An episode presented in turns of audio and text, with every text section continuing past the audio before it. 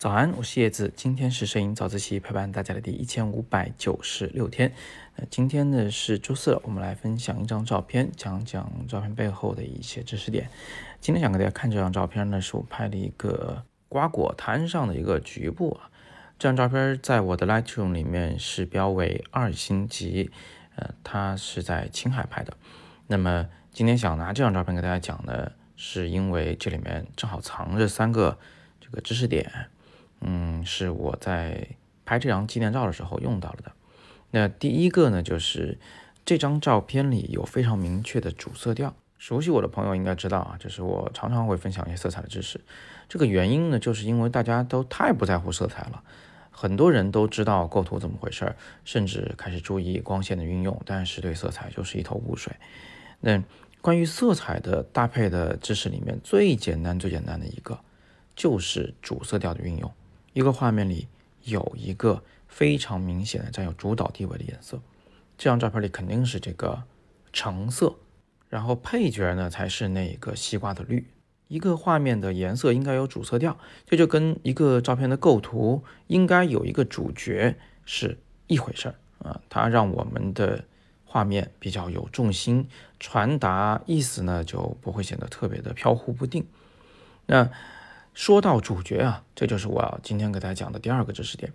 呃，前段时间我听说我有一位学生的照片被其他人质疑了，原因呢是说他的那个照片里面主角不明确，呃，有两个人，这个两个人之间没有说很明确的主次关系啊，但是实际上这两个人是对视的，就他俩是对着看的，他俩实际上在这个空间上，在这个目光的牵引下。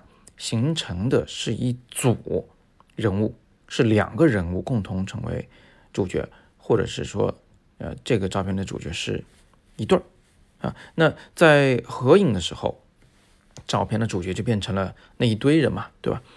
所以主角这个东西呢，它不一定是单数的啊。这一点在这张照片里也可以看出来。这张照片的主角呢，就是下边那些瓜，配角就上面那些瓜。那具体哪个瓜呢，不一定。嗯，在这个画面里面，它们是一种重复纹样的构成，呃，它们之间几乎是平等的。换句话说，你就是可以把同一种类的瓜视作一个集体来给他们拍集体照。那第三个技巧呢，就是这个画面，嗯，没有拍这些瓜的边界，就你可以想象这瓜果它能有多大呢？其实再往下走就要露馅儿了，左右两边其实已经露馅儿了。你看看那个桌布都已经露出来一个角了。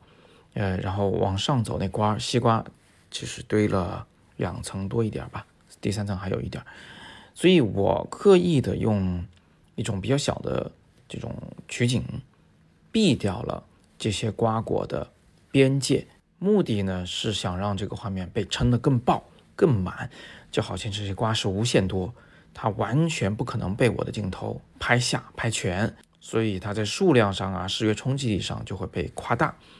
这个我们也常常用来拍花海，现在就是春天了。如果你家门口有个小花坛，你去拍它，记得不要拍任何边界，这个花坛它就变成了花海了。每次我说到这个知识点呢，我就想用一个词叫做无边无界。你看看是怎么回事吗？没有边啊，它就没有界了。所以不要老想着啊，把什么东西给拍全啊，那个呢是拍证件照的时候才会说的话啊，耳朵没全呀，啊，额头不能裁呀。我们平时拍照不会在乎这件事儿的。好，那今天我们就先聊这么多。呃，细心的同学看到了啊，在昨天早自习的第三条呢，我们推出了一个活动，就是我会带着大家去拍长城。啊，有兴趣的同学呢，可以戳今天图文链接的第二条进去了解详情。现在正是这个花开的好的时候，我们可以一起去拍点有意思的，一起上个课，做点有针对性的练习。